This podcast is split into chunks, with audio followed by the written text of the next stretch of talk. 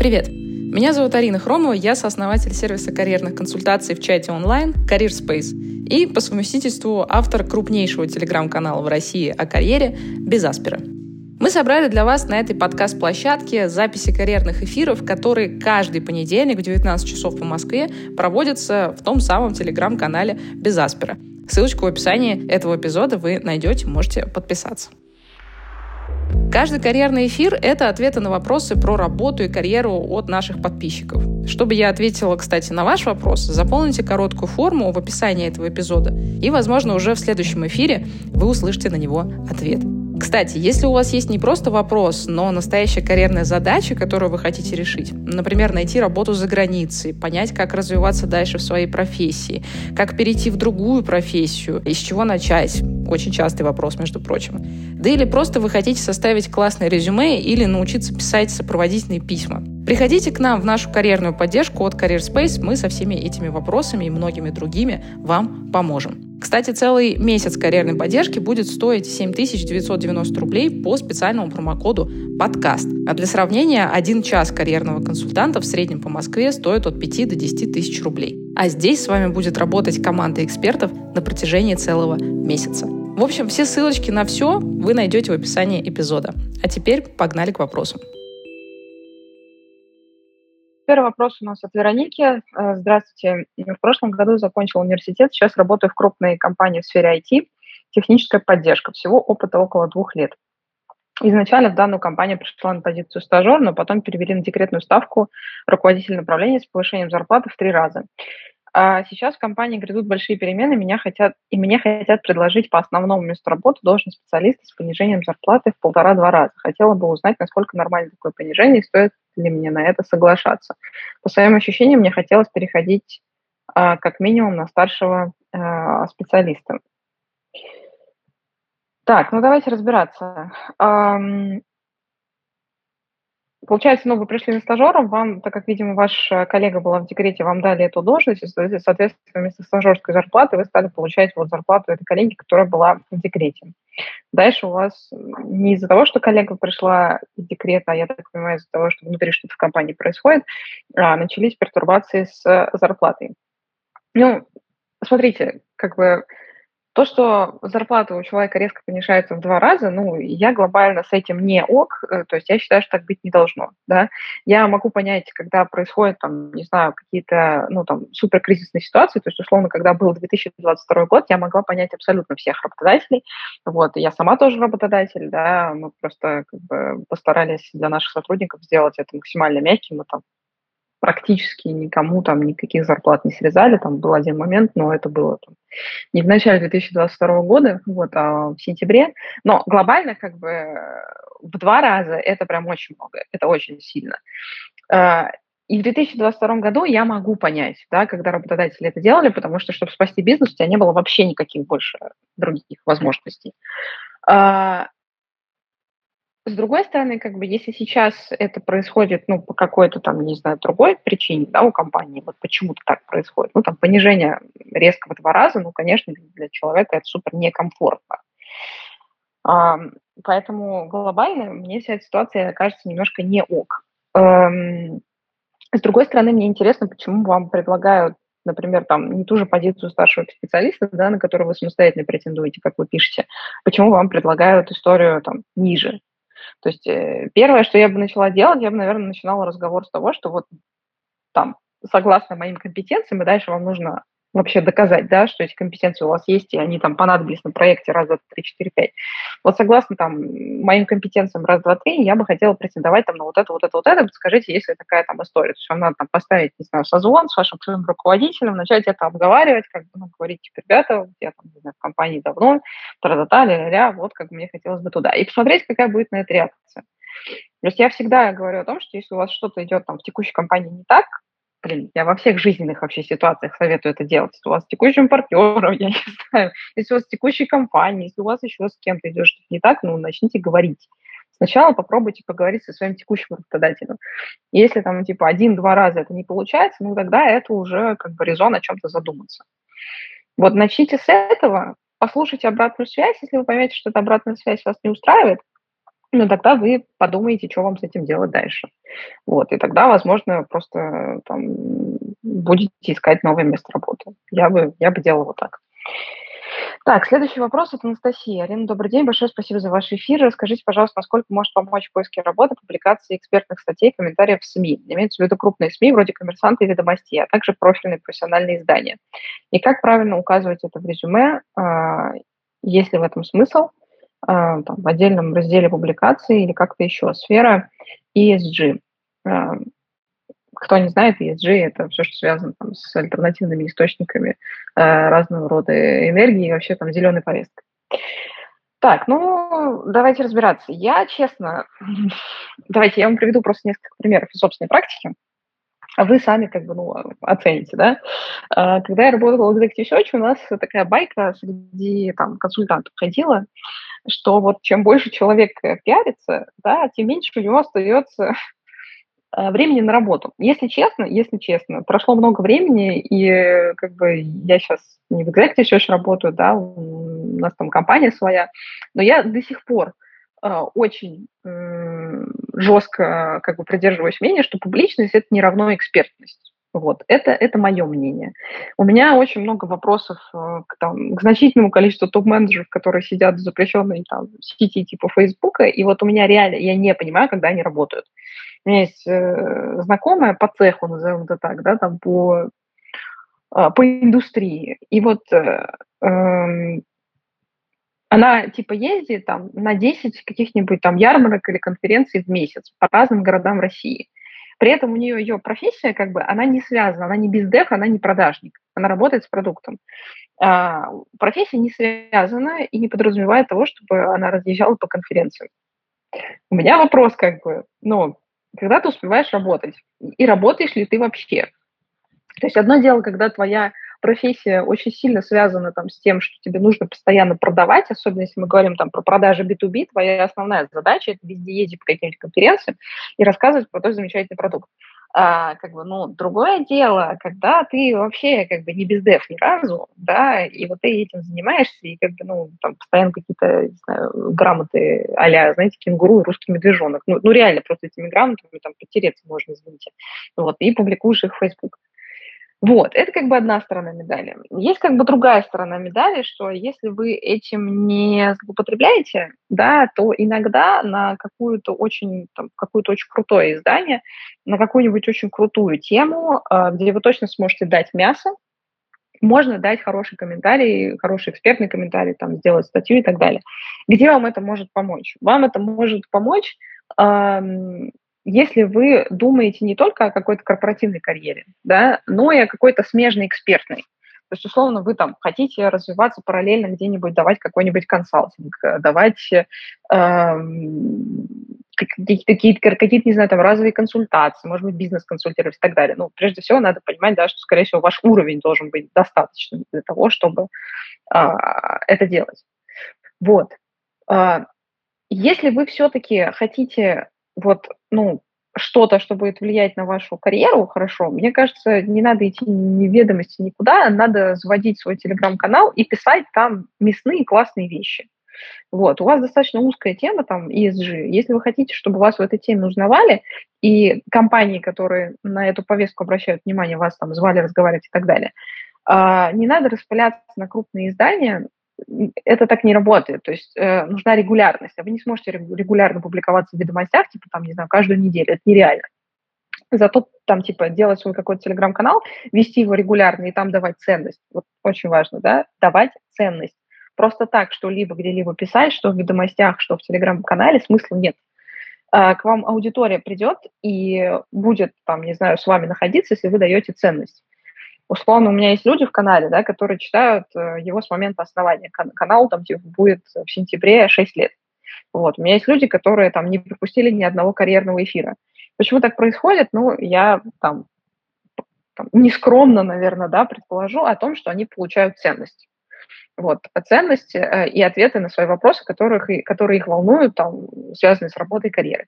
То же самое в любой абсолютно другой области. То есть если вы научитесь регулярно давать людям ценность, они будут к вам приходить, начнется какое-то сарафанное радио, и это может хорошо вам сыграть на какие-то дополнительные консалтинговые проекты, или даже, возможно, о вас узнают компании, прям работодатели, которым, может быть, ESG там, тема интересна, они, может быть, даже вас позовут как-то на работу.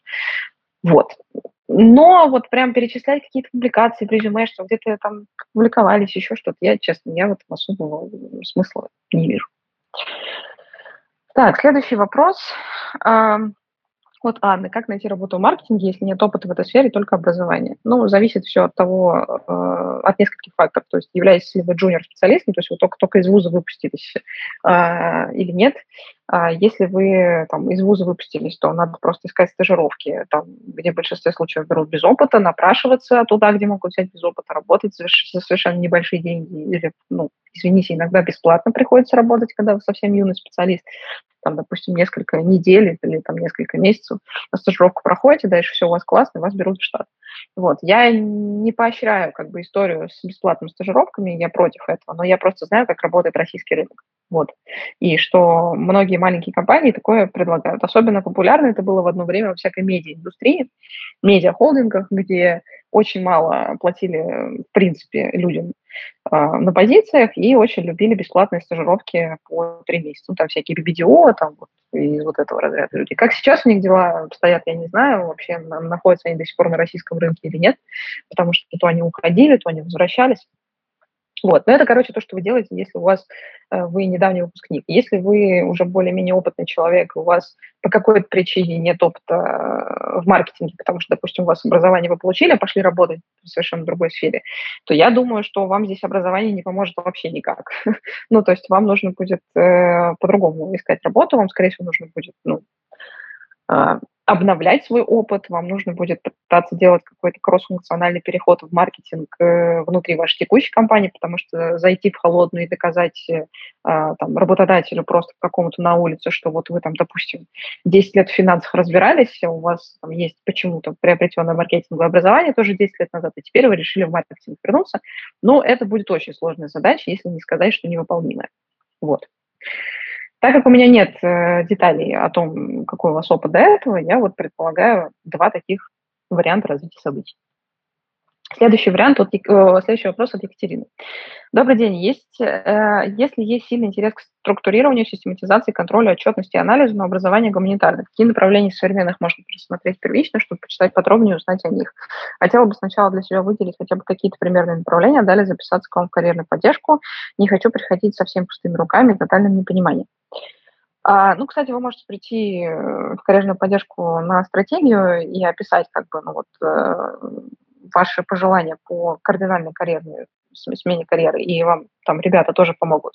Но возвращаясь к вопросу, давайте сейчас попробуем чуть обсудить. А, первое, что скажу, как бы образование, ну, неважно, гуманитарное, ну, господи, какое, это, это, это практически не имеет никакого значения. А, значение имеют реальные науки, которые у вас есть. То есть если вы в своем гуманитарном образовании пойдете и освоите там несколько языков программирования, что-то на них научитесь делать, а, допустим, вы там в Эре Питоне научитесь работать с данными, ну вот вам, пожалуйста, уже там какая-то начальная база для там, продуктовой аналитики, да. А, если вы там, решите прям глубоко пойти в разработку и возьмете прям сложные языки программирования, научитесь на них что-то делать, то можно там смотреть бэкенд разработку, фронтенд разработку. Это все тоже очень сильно про, про данные, про структурирование и так далее. И ваше образование вообще никак с этим не связано. Вот, ну, то есть образование, если мы говорим про высшее, ну, то есть, ну, оно как бы на мой взгляд, оно единственное, чему вас учит, оно просто учит вас учиться. Больше оно вам ничего особо в России не даст. А, и дальше как бы вы сами наносите сверху этого образования там тот опыт, да, там профессиональный, в компании, в которую вы попали, там, не знаю, функцию, в которую вы попали, вы оттуда начинаете расти, и оттуда, ну, там, постоянно этот опыт э, наслаивать. У меня в команде в Career Space очень много людей, э, которые точно работают не, не по своему образованию, при этом никак им не мешает. Э, в некоторых неочевидных моментах оно даже помогает, э, но глобально я вообще не вижу никаких препятствий, связанных с образованием. Единственное, что реально имеет значение, это то, что вы ну, руками делать умеете. Так, э, следующий вопрос от Оли. Э, привет, спасибо, что отвечаете на самые разные вопросы, и вот один из них. Работаю специалистом по оценке обучения, в последнее время стала замечать, что многие процессы можно упростить или организовать по-другому. Показал руководителю, как можно делать некоторые отчеты быстрее, если привлечь программистов, чтобы они написали простую программу. На что был ответ, да, круто, что ты привлекаешь ребят за эти отделы, продолжай. Однако я понимаю, что мои друзья-программисты не будут готовы мне всегда помогать именно по дружбе. А такая реакция от руководителя, о чем можно говорить, что устраивает все как есть, если смысл предлагать еще. А, ну, по-хорошему вам надо привлекать, конечно, не своих э, друзей-программистов, а внутреннюю IT-силу, да, которая есть в компании. Зачем?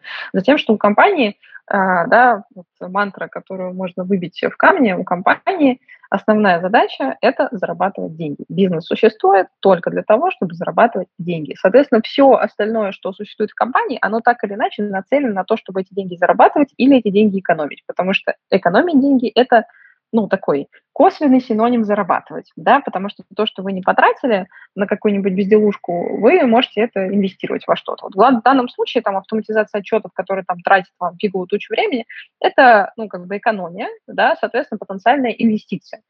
И вот вам надо научиться ну, э, привлекать не внешнюю силу айтишную, а внутреннюю, которая есть в компании, для того, чтобы ну, люди э, внутри начали улучшать эти процессы. Вопрос в том, что, а, понимает ли ваша компания это, б, нужно ли это вашему руководителю, да, и, ну, с, готовы ли вы э, там с пеной у рта отстаивать э, свое желание вот что-то там автоматизировать, потому что очень много в итоге упирается в то, что ну, как в российских компаниях бывает, я вот тоже могу сто процентов вам сказать на своей практике. Очень часто приходит новый человек, ему говорят, да-да-да, ты все меняй, только ничего не трогай. Это прям вот золотая фраза там типичного русского бизнеса. Есть категория компаний, которые я отношу вот э, в столбик typical Russian companies. И вот там это так работает. Ты вот приходи, меняй, конечно, все как хочешь, только ничего не трогай. Да, поэтому здесь э, очень зависит от вашего руководителя, очень сильно зависит от компании, насколько она вообще френдли, да, дружелюбно относится к, к чему-то там, что предлагают сотрудники. Вот, я бы на вашем месте там пришла к руководству и спросила там, что с вашей стороны там еще надо сделать для того, чтобы мы смогли сделать раз, два, три, четыре, пять. Вот. И спросила бы напрямую, там, считает э, ли ваш руководитель целесообразным вообще этим заниматься. Там, является ли это приоритетом для вашего руководителя, там, приоритетом для компании в целом. То есть вам сначала надо понять, нужно ли это компании, потому что очень обидно как бы стучаться об двери, да, ну, об стену горох метать и ничего не получая в ответ. Вот разберитесь вот этим. То есть вам сначала надо на уровень ниже спуститься, как бы, и понять, как у вас процессы в компании работают, и нужно ли это вообще кому-то. Потому что ваш замечательный запал, запал ваш, да, мотивацию, если не удается применить в текущей компании, значит, можно будет применить другой. Вообще, то, что вы пытаетесь что делать, инициировать, это очень круто, и ну, вы молодец. Вот все, все, что я могу сказать. Следующий вопрос э, от Александра. Привет. Вопрос, как понять свою потенциальную стоимость на рынке, если занимаешь должность редкую топовую, кроме как ходить по собеседованиям? Э, ну, есть несколько вариантов. Первое, если вы э, действительно редкий там, топ-менеджер, вам 100% надо общаться со своим executive search консультант. Ну, не то, что он прям ваш, да, э, нет, но э, ваш в плане, что он хорошо разбирается, он или она хорошо разбирается а, в вашей функции или в вашей индустрии. На российском рынке есть 5-6 executive search компаний, которые занимаются исключительно поиском и развитием топ-менеджеров. Я уже много раз рассказывала, что я там сама из таких компаний вырастала, собственно, оттуда вся моя экспертиза. Эти люди э, очень хорошо понимают, откуда люди и куда вырастают, кто вырастает, почему нет – и сколько, соответственно, такие люди стоят. Вот вам нужно найти а, агентство, еще раз повторюсь, их абсолютно небольшое количество на российском рынке, 5-6 штук максимум, особенно после 2022 года. Осталось уж совсем там немножко. И внутри этого агентства еще найти человека, который либо э, шарит в вашей индустрии, либо в функции, либо и в том, и в том. Функция, очевидно, это профессия, да, то есть это продажи, маркетинг, я не знаю, там, финансы, что угодно. А индустрия, ну, это отрасль, да, то есть это, там, не знаю, промышленность, э, медиа, там, IT, телеком и так далее. Вот. На мой взгляд, это один из самых э, классных вариантов понимать, сколько вы стоите. Вот поддерживать вообще отношения с такими людьми. И я всегда всех агитирую за то, чтобы выстраивать отношения с рекрутерами в рекрутинговых агентствах и, соответственно, с executive search консультантами, если вы топ-менеджер а, в, executive search агентствах. Потому что эти люди, рекрутеры и executive search консультанты, да, это пылесосы рынка. Они знают все обо всем про всех. И не только с точки зрения зарплат, они носят у себя вот на кончиках пальцев все, все тренды, вот, вот все, что происходит вот в моменте. Они это считывают. Почему? Потому что их заказчики напрямую являются владельцами бизнеса или те же топ-менеджеры, которые принимают ключевые, эм, ключевые решения в компании. И будучи их консультантами, да, будучи людьми, которые работают на эти крупные бизнесы, на первые лица компании, они знают все бизнес-изменения, которые сейчас происходят в компании, в рынке, в отрасли, где угодно. Общайтесь с этими людьми, выстраивайте с ними отношения, не пытайтесь использовать их исключительно там, ну, пользоваться ими не пытайтесь, пытайтесь выстраивать с ними реально дружеские отношения. Поздравляйте с днем рождения, справляйтесь о здоровье их, их детей, я не знаю, ну, вот стандартные какие-то, да, а, методы выстраивания отношений, их поддержания. А, есть очень много кейсов, я знаю, когда рекрутеры никогда не находили там своим очень давним кандидатам, они про 10 лет общаются, и ни разу они никого не плейсировали, а, то есть не привели вот этого кандидата за ручку в другую компанию. При этом за эти 10 лет вот этот кандидат за счет того, что он общался с этим рекрутером или executive консультантом, столько информации понял, и узнал о рынке, что он сам просто находил себе дополнительно очень крутые места, как бы, и все в этом духе. Вот, выстраивайте с людьми отношения, выстраивайте отношения с теми, кто обладает нужной вам информацией, все в вашей жизни будет хорошо. Следующий вопрос. Вот, Виталий. Арина, добрый день. Каждую неделю жду ваших эфиров. Жду ваших эфиров, как это как массаж или медитация. О, с массажом медитацией меня еще не сравнивали. Это очень круто. Очень здорово. Аж, аж захотелось на массаж записаться, блин, самой. А, расскажите, как вы мотивируете своих сотрудников, соперничаете с Яндексами, Сберами и другими, или наоборот не соперничаете? О, прикольный вопрос. Эм, прикольный, потому что он связан с моей компанией, а не только с карьерными запросами как таковыми. Эм, у нас есть несколько больших преимуществ, на мой взгляд, э, отличающих нас от больших компаний от огромных компаний, я бы сказала так, от корпораций. Отличают они нас, потому что мы, ну, как бы, компания растущая, и, соответственно, мы очень много можем себе позволить того, что корпорации большие позволить не могут. Ну, например, э, в компании внутри, в Career Space, э, у каждого сотрудника есть возможность дотянуться до лица, принимающего решение. Таких лиц там у нас в компании там, самых главных, назовем так, два, да, а, это два фаундера, э, я и Ярослав. Соответственно, практически у любого, да не практически, а у любого как бы сотрудника в компании есть возможность напрямую прийти, задать какой-то вопрос, решить какую-то проблему очень быстро. Люди, которые работают в корпорациях, прекрасно понимают, насколько это важно потому что когда ты поработал в корпорации, где все делается через 10 голов и одно решение принимается два года, в прямом смысле этого слова два года, ты начинаешь ценить быстроту коммуникации. Второй момент. Э, я работала сама в много разных компаниях, и международных, и в российских, и еще больше я видела клиентов, да, на которых я работала в Executive Search, разных тоже, международных и российских. Я видела, как строится система мотивации а, с людьми и что держать руку на пульсе с людьми и вообще мотивировать их, спрашивать, как у них дела вообще, искренне интересоваться тем, как у них дела, и думать о том, как компания может э, способствовать их продвижению внутри, это очень важно. А, потому что удерживать и растить людей лично мне нравится намного больше, чем а, постоянно искать новых. Ну, то есть ты постоянно ищешь новых людей, когда ты растешь, и мы этим занимаемся активно. У нас сейчас там, не знаю, наверное, в, в мае будет там 4 или 5 открытых вакансий. Но в это же самое время очень важно а, растить свой костяк команды. А, потому что я вот не понимаю тех людей, которые работают над наймом бесконечно, но не работают над удержанием абсолютно. А, костяк должен тоже учиться взращивать своих же людей. То есть вы взращиваете одно звено, это звено взращивает следующее, следующее звено взращивает последующее. И таким образом выстраивается структура внутри компании. И вот это вот там разговор с человеком, да, у нас, например, есть э, система Э, карьерных метапов, которые проходят э, там раз в квартал идеально, ну вот за счет 2022 года абсолютно бешено. У нас а, там карьерные метапы стали проходить раз в полгода. Вот. А, ну и компания стала больше тоже. На, на, на всех времени вот прям раз в квартал сейчас не хватает, но надо бы к этому вернуться. Короче говоря, система карьерных метапов, которая есть в Career Space, а, это история, когда мы там каждый квартал или полгода садимся с э, человеком и спрашиваем друг друга, чего нам друг от друга хочется, а, чего не хочется, что нравится, что не нравится, что можно сделать лучше и так далее. И это позволяет, ну, как бы давать людям возможности расти внутри.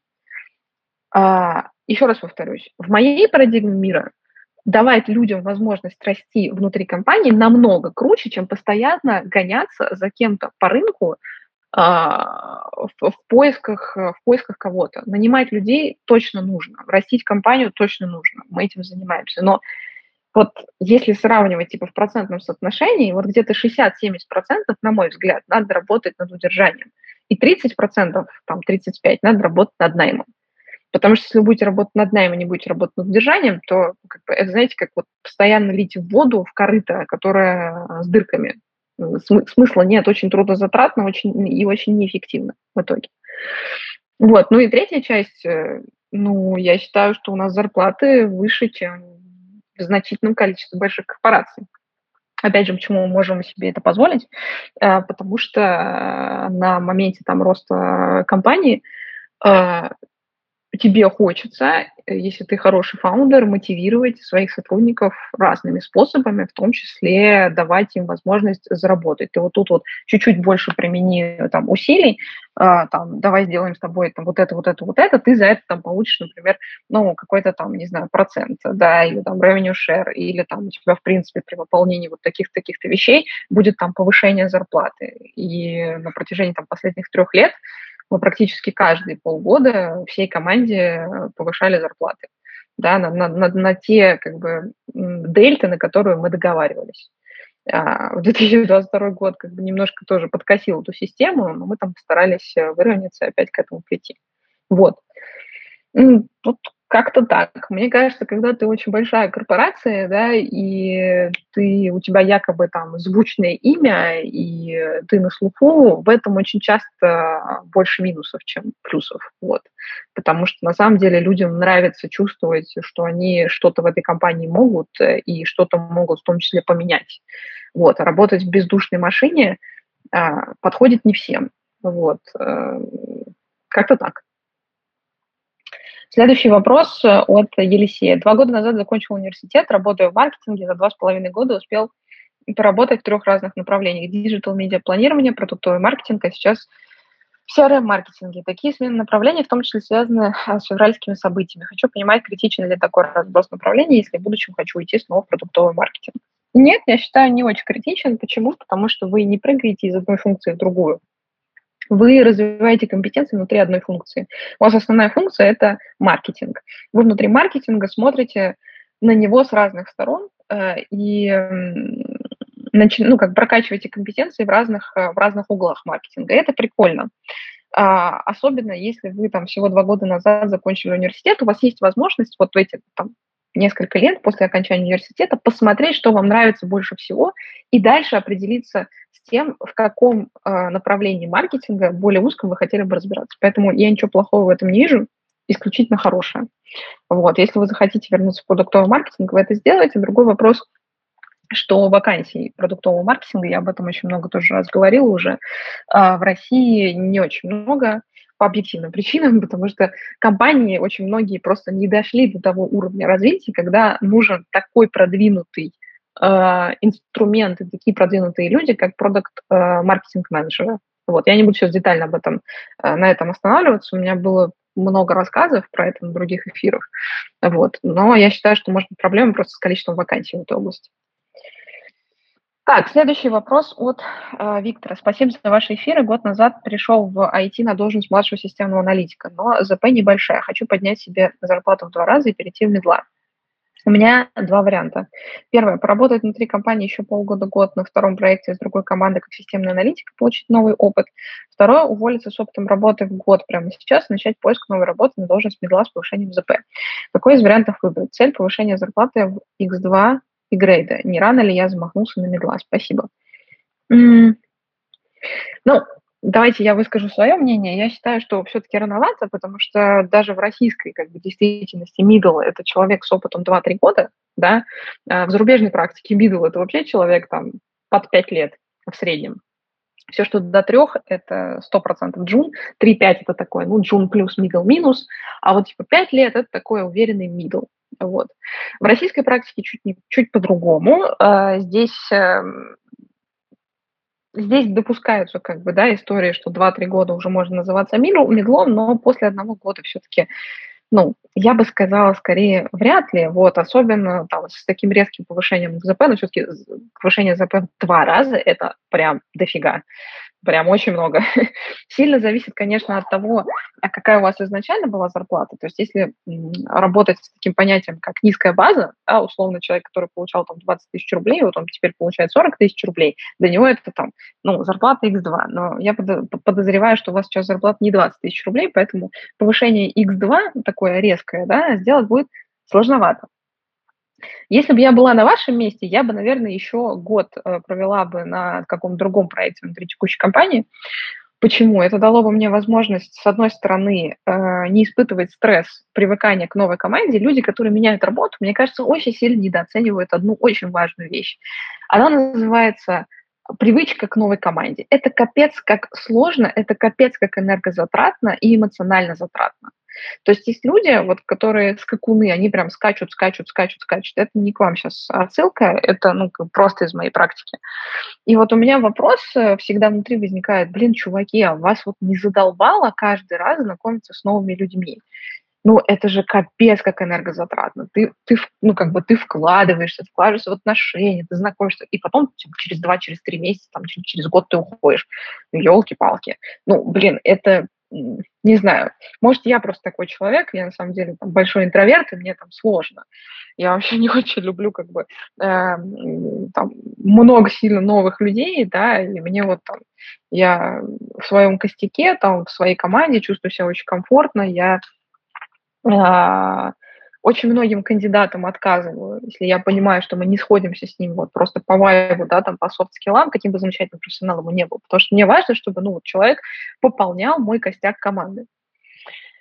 Вот. А, к чему я это говорила? К тому, что когда вот вы сейчас будете работать внутри компании, там, полгода, год, да, там, на втором проекте, вы как бы из самой системы не уйдете, вы поменяете команду, у вас будет не такой большой стресс. При этом у вас накопится ну, какое-то дополнительное количество там, навыков в новом проекте и так далее, но это будет для вас меньшим стрессом. Я бы пошла вот этим путем.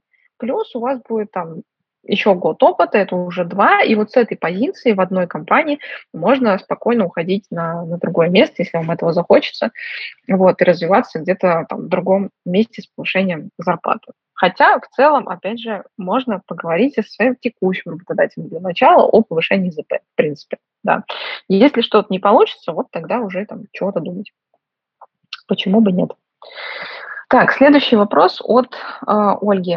А, Добрый день, Арина. Большое спасибо за ваш труд и желание делиться. Вопрос. Я уже более 17 лет в профессии отвечаю за управлением проектированием производственных объектов, в основном энергетика. А сейчас занимаю позицию старший менеджер по управлению проектированием в крупном российском холдинге, службы заказчика. Я технический специалист, понимаю, что для дальнейшего карьерного роста нужны знания в области экономики предприятия, но даже не представляю, с чего начать.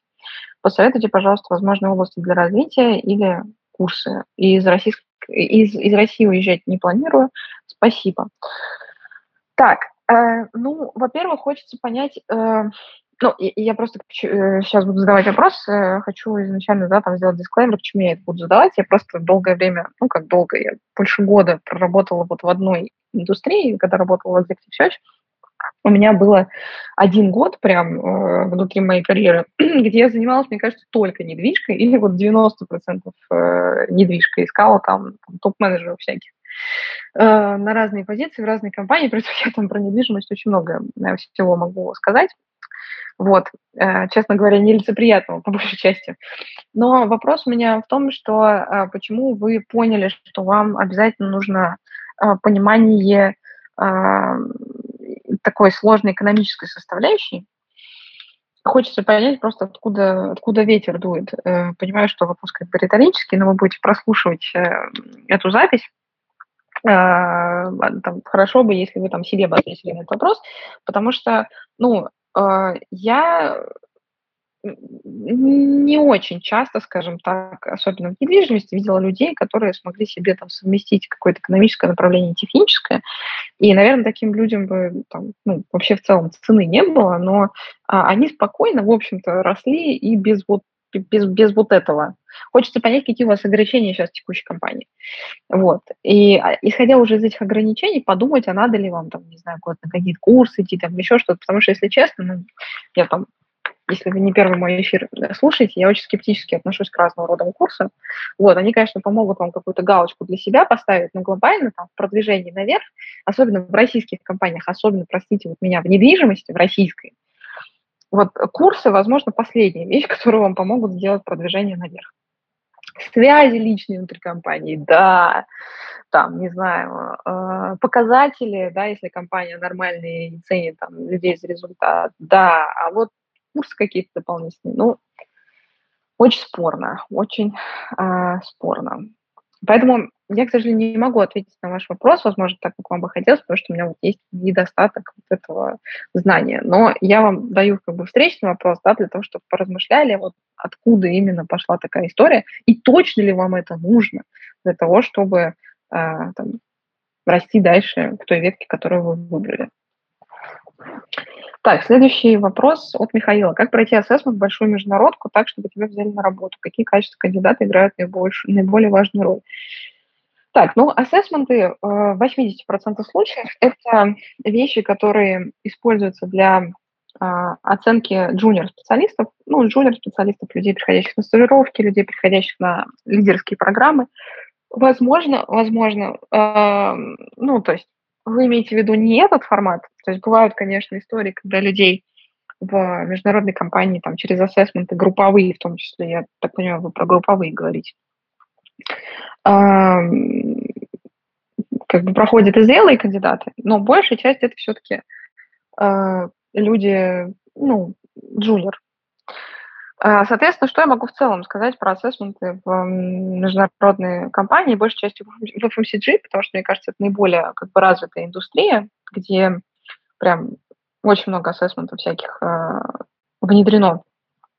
Они, конечно, больше всего нацелены на ваши soft skills. Вообще у FMCG, на мой взгляд, есть особенность, они очень часто берут людей, вообще растят людей а, по софт-навыкам, а не по хардам. Они придерживаются мнения о том, что хард-навыки их можно взрастить, а вот если с софтами проблема, там все намного сложнее. Поэтому в ассессментах ну, часто тестируют очень такие банальные вещи, типа там, как вы работаете в команде. На групповых ассессментах это очень четко видно. Там, кто начинает перетягивать одеяло, перетягивать одеяло, в этом ничего хорошего нет. Надо как бы конструктивные решения предлагать и думать то, как будет лучше команде, а не как будет тебе отдельно хорошо. В этом как бы есть командная работа.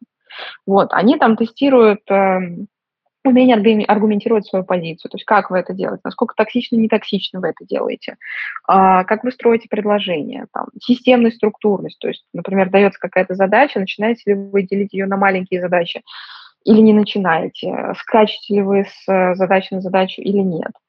А, там, еще какие-то моменты, там, не знаю, что у вас там с тайм-менеджментом, то есть как вы распределяете а, внутри этой задачи свое время на что у вас уходит больше времени, насколько, на что меньше. Задаете ли вы какие-то дополнительные вопросы э, в контексте этой задачи? Если да, то какие вопросы вы задаете? Как бы задать умный вопрос – это вообще как бы хорошее, хорошее качество. Задать его, задать правильный вопрос и в правильное время. Вот, то есть э, таких на самом деле компетенций и подкомпетенций может быть очень-очень-очень много. Э, я не могу перечислить вам все, потому что их реально дофига. Но глобально я бы э, сказала, что это все про софт-навыки, это все про коммуникацию, это все про умение или неумение принимать решения, а, и это все про а, то, ну, как бы, насколько вы гармонично а, вольетесь в, в компанию. То есть им намного важнее посмотреть на вас как на человека, как на личность а, который обладает там soft skills и умеет общаться с людьми, нежели как на профессионала. Это, кстати, ну, профессионала, в смысле, чисто хардового такого, да, там в Excel вы умеете там что-то строить. Это, кстати, одна из главных причин, почему так плохо кандидаты из российских компаний приживаются в международных структурах. Российские компании, они есть у нас, знаете, вот, вот я уже говорила сегодня про typical Russian companies, а, есть у нас вот эта любовь к жесткой иерархии, есть у нас любовь э, к Ивану Ивановичу, там, Сергею Сергеевичу, есть у нас э, любовь к токсичным коммуникациям.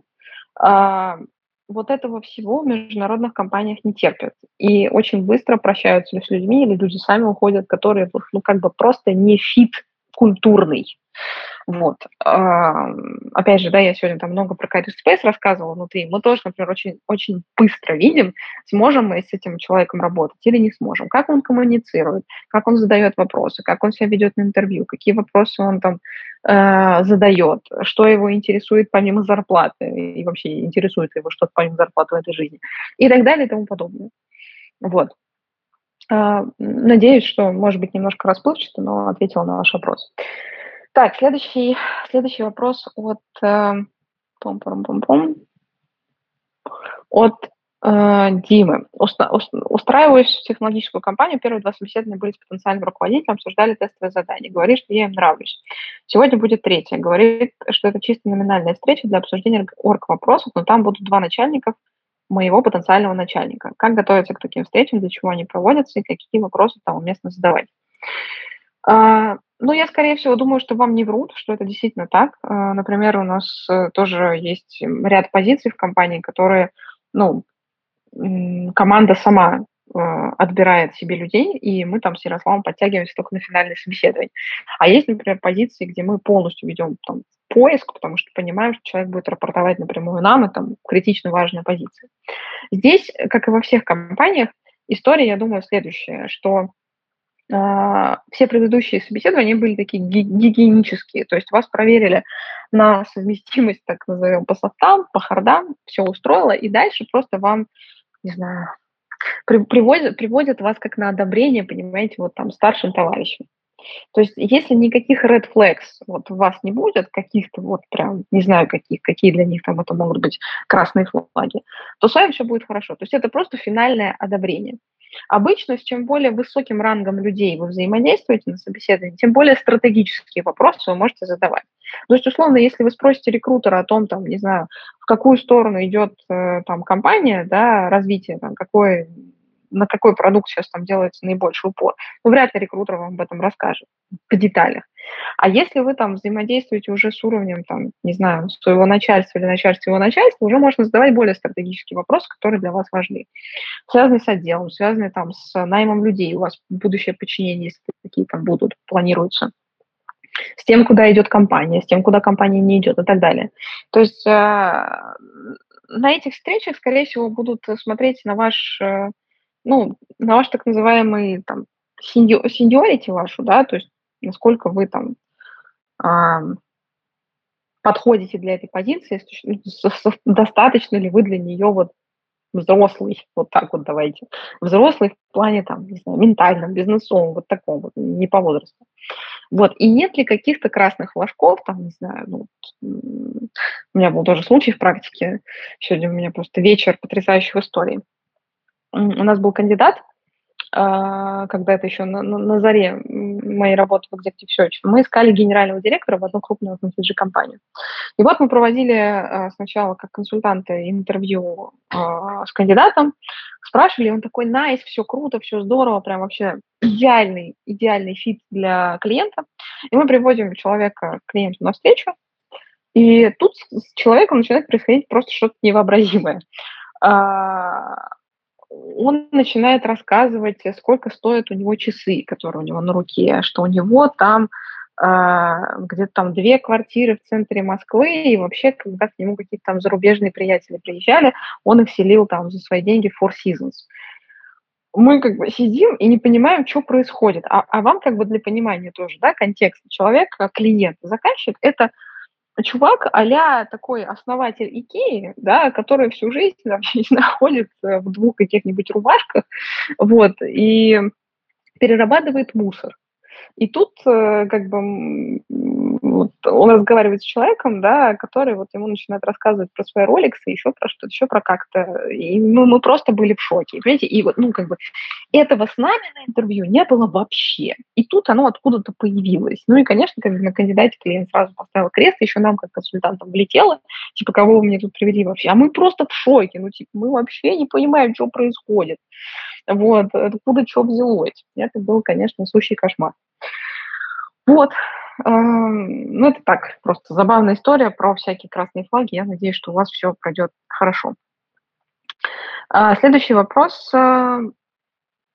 Э, Пум-пум-пум-пум. От Романа. Здравствуйте, спасибо за вашу работу. Вы не раз говорили, что релокация в области нефтегаза – сложный процесс. Расскажите, пожалуйста, на ваш взгляд, какие есть смежные области, где опыт нефтянки все-таки релевантен? Инвестбанкинг, консалтинг с уклоном в нефтегаз или что-то еще? Получаю визу с разрешением на работу в Англии без оффера, опыт больше 8 лет, позиции middle management в одной российской а, нефтяной компании. Вот ищу варианты. Да, э, поиск э, нефтегазовой отрасли всегда был не очень простым. А, не могу сказать, что сейчас он упростился. Все-таки а, самая простая вообще область, мне кажется, для поиска работы – это либо синие воротнички, а, либо IT, ну, супер очевидно. А с нефтегазом не то, что невозможно, но будет сложно. Кейсов мы таких знаем мало, довольно много Э, истории, когда нужен какой-то еще второй язык, ну, например, там в той же Норвегии, да, есть там большое количество разных нефтяных предприятий, нужен норвежский язык очень часто. Иначе вы там не сможете разговаривать просто с сотрудниками, которые работают в этой же компании. Вот, и всякие вот такие вот дополнительные штуки. Что касается э, вариантов, куда еще можно, да, консалтинг э, хороший вариант, при том, что в Европе его в целом намного больше разного чем в России. В России тут раз-два я обчелся, и при этом у нас э, консалтинг, который вот чисто фокусировался, допустим, там на нефтянке, это были там направления, ну, очевидно, большой тройки, да, отдельные ее как бы партнеры, которые возглавляли эти направления. Ну и там, допустим, Partners in Performance, да, который сейчас Partners in Efficiency после 2022 года, а, которые фокусировались тоже там чисто на энергетике, нефтянке, вот этих всех тяжелых штуках. В Европе, конечно, их намного больше. И а, за счет того, что это консалтинг, ну, английский язык обычно это какая-то такая минимальная штука, что ли. Поэтому а, людей, которые, например, там, ну, говорят по-английски, а, как это сказать, проще, что ли, принимают. То есть э, ты там можешь работать не только, допустим, опять же, там, пример с Норвегии. Ты можешь там работать э, в Англии и консультировать, например, людей где-нибудь в той же Норвегии, общаться вы будете на английском, и это будет ок. Потому что к консалтинговым фирмам, э, к людям, которые работают в консалтинге, ну, как бы, э, нормально относятся, когда они говорят по-английски, а не на родном языке, там, компании, которую консультируют. Ну, это какая-то, не знаю, вот такая вот бизнес-этика устоявшаяся, да. Макинзоиды там тоже, которые сейчас из России поехали на разные другие рынки, очевидно, что они там с людьми не на арабском разговаривают, а на английском. И, и всем с этим ок. Вот, поэтому консалтинг, да. Насчет э, инвестбанкинга не знаю, то есть это все-таки немножко другая история. Э, тут надо смотреть, чем конкретно вы нефтянки занимались. Если у вас в нефтянке был там опыт именно в Корпфине в каком-нибудь, да, в управлении финансов, ну, тогда, да, тогда можно смотреть. А если нет, ну, тогда нет. Так, следующий вопрос. А, от, э, от Ивана. Привет, Арина, спасибо тебе за карьерный эфир, они очень помогают развиваться. На данный момент я выпускаюсь из университета, задаюсь вопросом, стоит ли идти в магистратуру по другому направлению управления инновациями в компании, или все-таки пойти работать по своей специальности реклама, реклама и пиар. Какие выпускники с этих программ были бы востребованнее? Ситуация с опытом работы на момент четвертого курса. Три года официальной работы в рознице и куча неоплаченных стажировок, однако нигде не дали офер. Спасибо. Ну, абсолютно точно, как бы вне зависимости от того, пойдешь ты в магистратуру или нет, надо идти работать. То есть, э, как бы, магистратура это, это супер опционально. Я, например, да, понимаю людей, которые идут в магистратуру в 2022 году, особенно людей, в смысле, мужского пола, да, э, по очевидным причинам. Да, все мы эти причины знаем. Э, а, 2022 год их особенно хорошо подсветит. Другое дело, что если, ну, как бы, есть возможность не идти в магистратуру, ну, там, не знаю, состояние здоровья, еще что-то, а, может быть, там, пройденная военная кафедра, уже полученный военник, а, то я не вижу смысла в магистратуре, э, именно как прикладном опыте, его там не будет. То есть ты, возможно, познакомишься с какими-то крутыми ребятами. Если на это запрос, если есть, ну окей, стоит пойти. Но рассчитывать на то, что тебе это даст какой-то офигеть опыт, э, с которым ты потом найдешь работу, да, конечно, нет. То есть э, все те люди, которые после четвертого курса в моем бакалавриате, родном, любимом, вот, которые там начинали работать, да, со второго, третьего курса, или там шли работать после четвертого, но не шли в магистратуру, они гораздо более успешные и быстрее набрали необходимый опыт, нежели те, которые бесконечные студенты. К сожалению, Россия – это не та страна, где надо бесконечно много учиться, чтобы для, того, для чего-то добиться. Ну, к сожалению, нет. А, к сожалению, там, базовая корочка, да, она должна быть, но какие-то постоянные надстройки над этой корочкой в виде магистратуры, аспирантуры – это исключительно закрытие собственных гештальтов. Она не даст вам никакого дополнительного эм, преимущества перед теми, у кого есть реальный опыт работы. Вот. Поэтому ну, я бы не стала, я вообще не стала идти в магистратуру, если есть такая возможность. Если такой возможности нет и надо идти, ну тогда окей, пускай это будет продолжать твой там текущий профиль. Хорошо. Если тебе нравится реклама и маркетинг, тогда, наверное, есть смысл идти по направлению рекламы. Вот, как-то так я думаю. А, так, следующий вопрос от а, Любой. А, от любви. А, добрый день. А, какие есть варианты для развития контент-маркетолога уровня middle на зарубежных рынках с созданием английского на уровне B1, B2? Какие навыки стоит приобрести? Может, лучше менять сферу, пока нейросети не научились делать большую часть работы? Эм, как бы контент-маркетинг, контент-маркетингу рознь, это я насчет э, нейросетей, да? Наверное, нейросети когда-нибудь дойдут до такого, что они будут полностью заменять человека, но сейчас нейросеть и работа с ними – это дополнительная история про то, как э,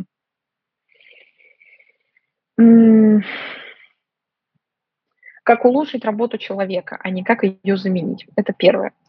А что касается переезда за рубеж через контент-маркетинг, я боюсь, это невозможно с текущим знанием языка вообще никак. Я боюсь, что даже со знанием языка C1 это невозможно. А, это можно, там, если вы билингвал, да, или у вас, ну, вы прожили несколько лет в стране, и у вас реально, ну, супер бэкграунд, там, язык той страны, куда вы релацируетесь, потому что контент-маркетинг – это история, где вам надо работать с текстами, где вам нужно понимать, э, ну, контекст, э, где вам надо шутить, и вам нужно понимать, что эти шутки на этом рынке зайдут, на этом рынке поймут. Вот такая вот петрушка.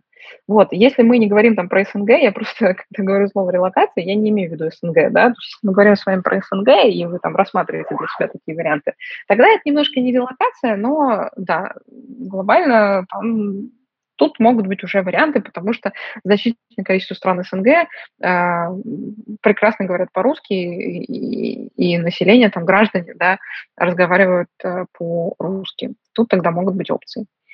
Вот. Но если для вас вот первостепенная релокация, и это не страны СНГ, тогда, я думаю, есть смысл вообще отталкиваться от другого и смотреть, может быть, действительно там смену карьеры, профессии и так далее, потому что я практически не верю в то, что через контент можно переехать в другую страну, а, писать что-то на другом языке, работать там с контент-маркетингом, это очень, очень сложно. Ну, я просто как бы, да, не с потолка рассуждаю, так уж вышло, что в Career Space у истоков контент-маркетинга в какой-то момент тоже стояла я. Вот, потому что когда ты фаундер небольшой компании, ты везде стоишь у истоков. Вот, ты сначала там стоишь, тут стоишь, потом здесь стоишь, потом нанимаешь людей в эти направления. Если тебе повезет, как бы, и ты сможешь отстроить, то ты уже передаешь это там, другим людям в компании, они этим занимаются. Но изначально, как бы, ты должен понимать практически везде. И в этом плане я, честно, не очень верю, конечно, да, что контент-маркетинг – это релацируемая профессия. Вот. Так, следующий вопрос.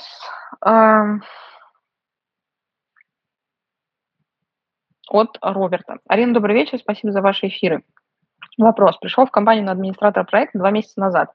Попросили недельку заполнять вручную базу данных из 12 тысяч строк. а, пока не нашли человека, а потом приступлю к основным обязанностям. Так я и заполняю базы данных до сих пор. На попытке поговорить с руководителем слышу одно и то же. Мы уже ищем человека, и ничего не происходит. Как выйти из этой ситуации? Но глобально, наверное, есть несколько вариантов. То есть первое, э, вы даете себе какой-то срок э, до того, пока эта ситуация изменится. То есть, условно, вы там даете себе еще месяц, там, ну, не себе, а скорее компании, да, месяца два, если за эти месяца два ничего не происходит, они человека не находят, то вы принимаете для себя решение. То есть либо вы остаетесь на той должности, где вы есть сейчас, продолжаете делать то, что вы делаете, ну, как бы и миритесь с тем, что у вас есть, или же вы уходите и там ищете другое место работы. Вот. То есть эм, есть разные компании, я не хочу грешить на вашу компанию. Эм, иногда ты настолько быстро растешь, что ты не успеваешь нанимать людей и делать это так быстро, как хотелось бы. А, и поэтому то, что ты обещал там своим сотрудникам, да, не всегда удается исполнить в срок. Я сама сталкивалась с такими ситуациями, в этом ничего хорошего нет, но такая, так, такова жизнь, как говорится, да. Другое дело, есть другой вид компании, да, который просто бесконечно своих сотрудников кормят завтраками, и, и это как бы о другом, вот. Это я не поощряю, это мне не нравится, я с таким не согласна. Вот, Поэтому э, я бы исходила из следующего. Дала бы срок себе и компании, и дальше по истечении этого срока начала бы что-то думать и понимала бы для себя, вот я типа хочу а дальше этим заниматься, а если я не хочу, то нам что-то делать. Вот такой вот простой алгоритм. А, следующий вопрос. Э, от Натальи. Добрый день. В первую очередь хочу поблагодарить вас за очень вдохновляющий, интересный канал. Спасибо большое. Сегодня, сегодня так много приятных комментариев. Спасибо. Классно, очень приятно. Мой вопрос. Я работаю в области юриспруденции и хочу сменить кардинальную работу и заняться творчеством. Смотрю в направлении сценарного мастерства. Подскажите, пожалуйста, насколько сложно перейти в творческую профессию, высокая конкуренция, высокий, э, высокая ли конкуренция, высокий ли порог входа? В целом, востребованы ли на рынке сценаристы, драматурги, творческие профессии, связанные со словом? Спасибо.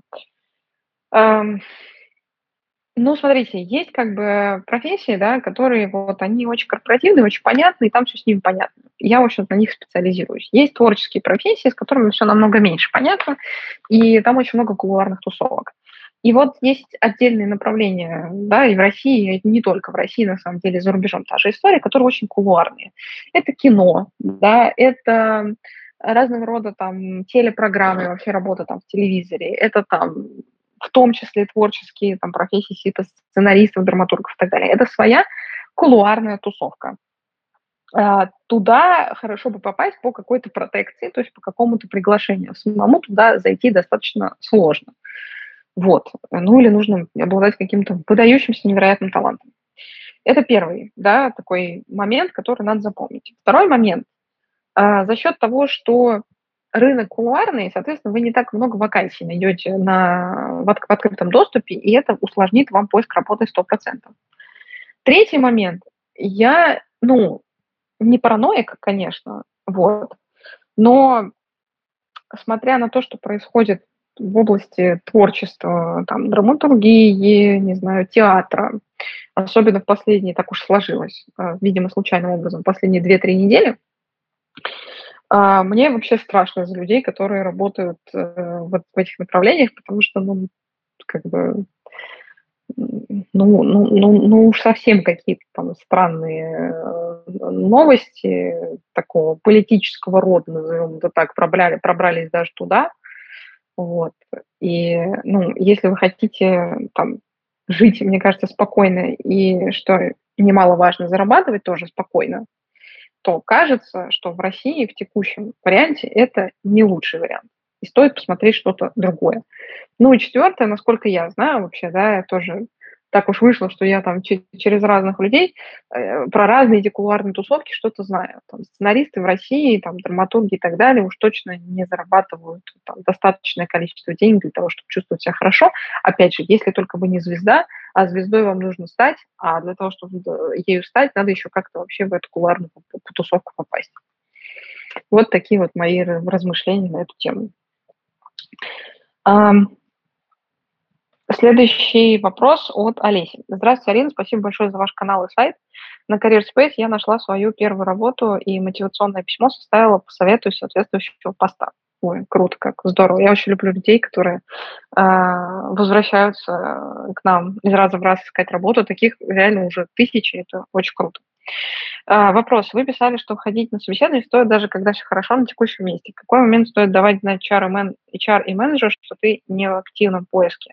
Насколько этично доходить до конца такого собеседования, отказываться на последнем этапе, если прошел, пришел не за оффером с 95% вероятностью? С одной стороны, вы писали, что это полезный контакт, с другой, не будет ли, наоборот, негативный человек, который зря отнял время.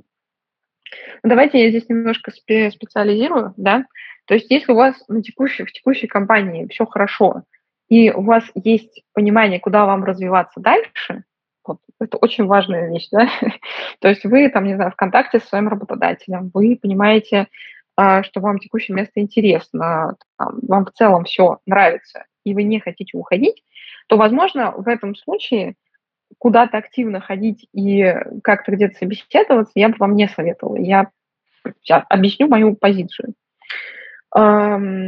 это может вам просто навредить с вашими текущими отношениями с работодателем. Я знаю немало историй, а, когда э, человек вроде не собирался уходить, но как-то так вышло, что он сходил на какие-то собеседования, об этом узнала текущая компания, отношения стали ухудшаться, а, и все это привело, в общем, не, не к очень как бы, классным последствиям. Я скорее, наверное, обычно говорю это тогда, когда вы понимаете, что вы в текущей компании достигли какого-то потолка, и у вас в целом все окей, но вам чего-то не хватает. Вот если вы в такой позиции находитесь, да, и у вас там нет контакта с работодателем, а, как бы вы говорите, я хочу расти, а он вам этого роста не дает, или там дает тот рост, который вам не хочется и так далее. Вот в таком случае, наверное, есть смысл э, походить по собеседованию. То есть маленький дисклеймер я такой сделал, да, дополнительный. Далее, насчет вопроса, который пишете вы, что вы там не находитесь в активном э, поиске. На мой взгляд, я считаю, что говорить об этом надо на первом интервью, то есть говорить об этом надо сразу, что вы не находитесь сейчас в активном поиске, в целом у вас все в вашей текущей компании хорошо, но вот если вам супер что-то понравится, то, может быть, вы рассмотрите для себя вариант, куда-то пойти. Почему я считаю, что так правильно делать? Потому что если рекрутер вас заинтересован, и компания вас заинтересована, она все равно будет вам что-то предлагать, ну, разговаривать, там, рассказывать про позицию и так далее. Вот.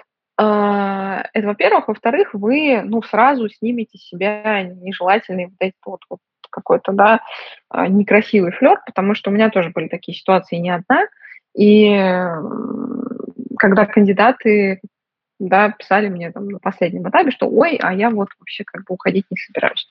Но такое себе, такое себе. Еще хуже, когда прям от оффера уже отказываются, и у нас была внутренняя база такая, да, где мы писали, что там человек отказался от оффера. И были люди, которые, мне кажется, для которых это стало хобби, потому что у нас в базе были люди, которые несколько раз, работая с разными консультантами, а, я про экзекутив все сейчас говорю, да, то есть разные топ-менеджеры, которые с разными консультантами отказывались от офферов, и оставался, ну, очень неприятный такой нехороший осадочек, и уже в другие проекты я этих людей не звала, потому что я знаю, что они могут так сделать еще раз. Я вас не призываю быть параноиком, да, и думать о том, что вы попадете там куда-нибудь в базу, и вам там что-нибудь напишут про то, какой вы нехороший человек, но я вас призываю к тому, а, чтобы, а, здраво оценивать, там, насколько хорошо у вас сейчас на текущем месте работы все, и если хорошо, то, может быть, лучше говорить со своим текущим работодателем. Если вы все-таки собираетесь ходить по собеседованиям, то имейте в виду вот эти вот риски, во-первых, да, а во-вторых, э, наверное, где-то на первом интервью, там, может быть, ну, там, не на отклике, не на тестовом, там, на интервью, тихонечко проговаривать о том, что, ну вот, то есть вы уже на интервью, вы уже тренируетесь, если вам очень хочется потренироваться. Но вы как бы заведомо, да, здесь же на интервью говорите, что вот вы как бы хороший человек, вот. Э, ну, я шучу, конечно, там, э, хороший кандидат, не знаю, там, кандидат и человек все-таки это разные вещи. Вот, и уважительно относитесь и к своему текущему работодателю, и к вашему потенциальному будущему.